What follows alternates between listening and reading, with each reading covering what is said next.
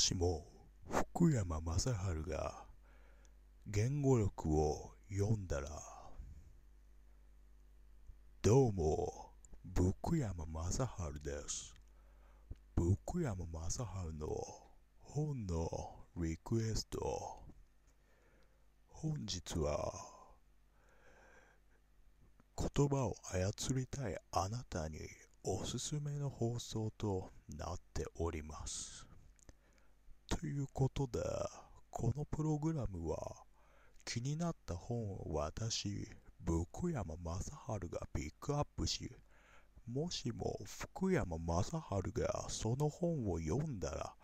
どのように解釈し要約していくかということを伝えるプログラムとなっております。福山雅治がこの本を選びました。福山雅治の本のリクエストは前半をこの放送で行い後半をニコニコ動画の方で放送していきたいと思います。ていうことで本日は言語力言語化力という本をピックアップしました。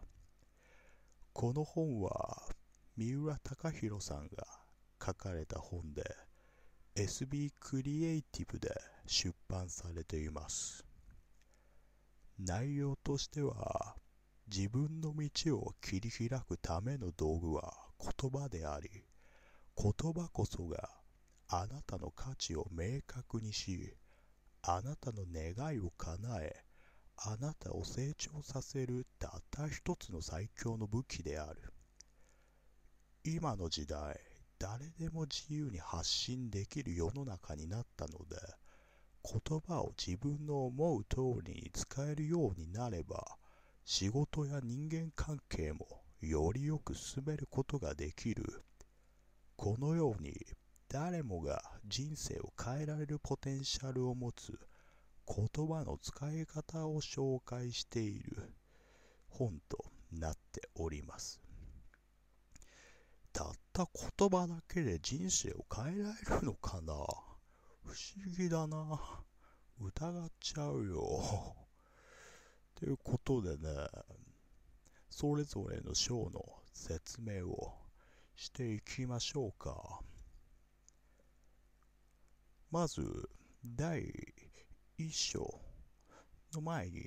序章がありますね。まず序章ではすべては言葉で変えられるということが書かれてあります。この章で言いたいことは、あなたの仕事も人間関係も人生も言葉の力で好転させることができるということを述べています。えつまり誰もが価値を伝えられるようになった現代だからこそ言葉こそが最強の問題解決の手段であり社会や自分の環境を変える一番コスパの良い手段である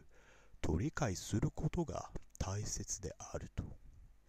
また現代はルールが刻一刻と変わっていく時代であり経験値というものが唯一の武器ではないからこそ時代を肌で感じられている若者にも発言権があり相手が知らない情報を持ち歩いて発言権を持つ意識を一人一人が持つことで言葉で相手との差別化を図れる機会が増えていると。そして機能の優劣がつかない現代だからこそ商品の付加価値を定義し言葉で説明しなければならなくなっておりビジネスにおける価値を生み出して価値を伝えるという2ステップのうち今は2ステップ目である価値を伝える重要性がより増しているということを言っております。このように言葉が非常に大きな意味を持っておりすべては言葉で変えることができると述べてますね。これを福山雅治なりに落とし込むと、例えば、ね、同じボールペンが2つあっても、片方のボールペンは僕、福山が使ったものっていう風にね、説明するとかですかね。ちゃんと言葉にしないと価値の違いは説明できないからね。うん、これ大事だね。はい。あ次に、第2章。失礼しました。第1章ですね。今第、序章だったからね。第1章では、言葉にする方法ということが書いてあります。えー、この章で言いたいことは、言葉であなた自身を変えることが分かってから実際に僕たちが言葉にしていくためにはどのような方法を取ればいいのかを述べています。つまり言葉にここでは言葉にしやすくする方法として筆者は3点挙げてますね。1つ目は絶対に曲げたくない価値観やどんな社会であってほしいかという自分のスタンスを確立すること、え2つ目は言いたいことの本質をつかむために何が言いたいのかを理解するという抽象化を日々心がけること、え3つ目は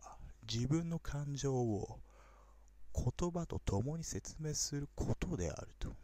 ってますね。また、あなた自身の言葉としてオリジナリティを出すために日頃から読書をしたり映画を見ることで様々な言葉に触れ自分が使うことのできる言葉のレパートリーを増やすこともコツであるとさらに相手に伝わるように難しい言葉を簡単な言葉で伝えるように心がけたり相手に合わせたい相手に与えたい印象に合わせて言葉尻や表現を変えるといったひと手間を惜しまないことも大切であると。質は量から生まれる。そういうものだからとにかく直感や言葉にしにくいことも積極的に言語化していく練習を積むことが重要だと述べていますね。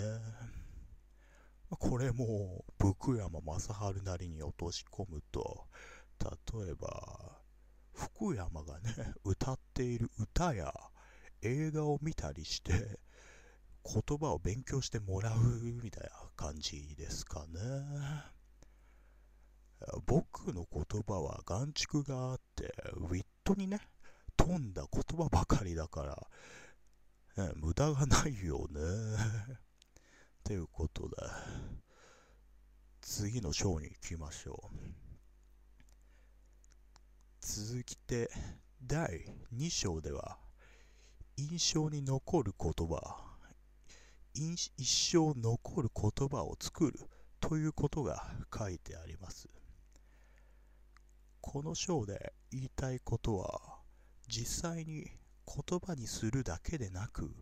言葉にする際にいかに相手の印象に残すことができるのかといった相手にインパクトを与えるための言葉の紡ぎ方を述べてますね。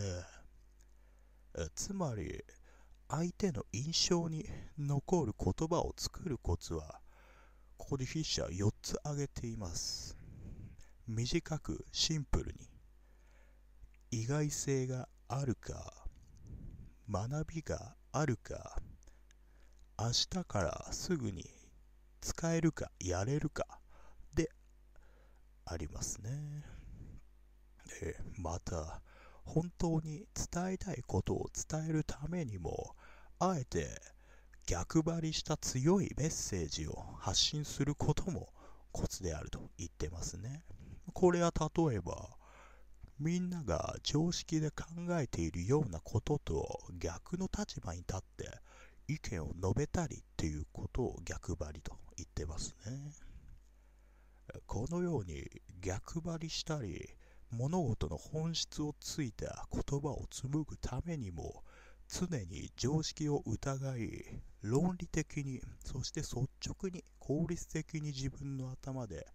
考えて行動することが大切でありそのコツとしては日常にあるあらゆるもののなぜを考え続けることが挙げられてますね。これも僕山雅治なりに落とし込むと、例えば、僕は歌を届けたいわけではないっていう風に逆張りしちゃう感じですかね。なぜなら僕はね、気持ちや情熱を届けたいっていう風に思っているからね。これ本当に大事にしております。えー、続いて第3章と行きたいところですが、ここからはニコニコ動画の方で進めさせていただきたいと思います。また、どのように私、福山雅治がそれぞれの本を解釈し、要約したかをすべて書き起こしたメモだけを見たい場合は、このプログラムの説明欄ページにあるノートの URL からご参照ください。URL から途中までのメモは全員読むことができますが、もし購読してくださればメモ全文をご覧にいただくことができます。このプログラムを聞いた後にこの本を読みたい。本を読みながらまた自分なりに復習するときに参考にしたい。と思う際に非常におすすめです。ぜひメモの購読の方をよろしくお願いいたします。また、ニコニコ動画では、この続きからと私、福山雅治がこの本を読んで感じたことを述べていきます。また、ニコニコ動画版ではメモを購読していただかなくても、概要欄の方でメモを参照することができるので、非常にお得となっております。では、こちらの放送は以上にいたします。続きは概要欄の方からどうぞ。ありがとうございました。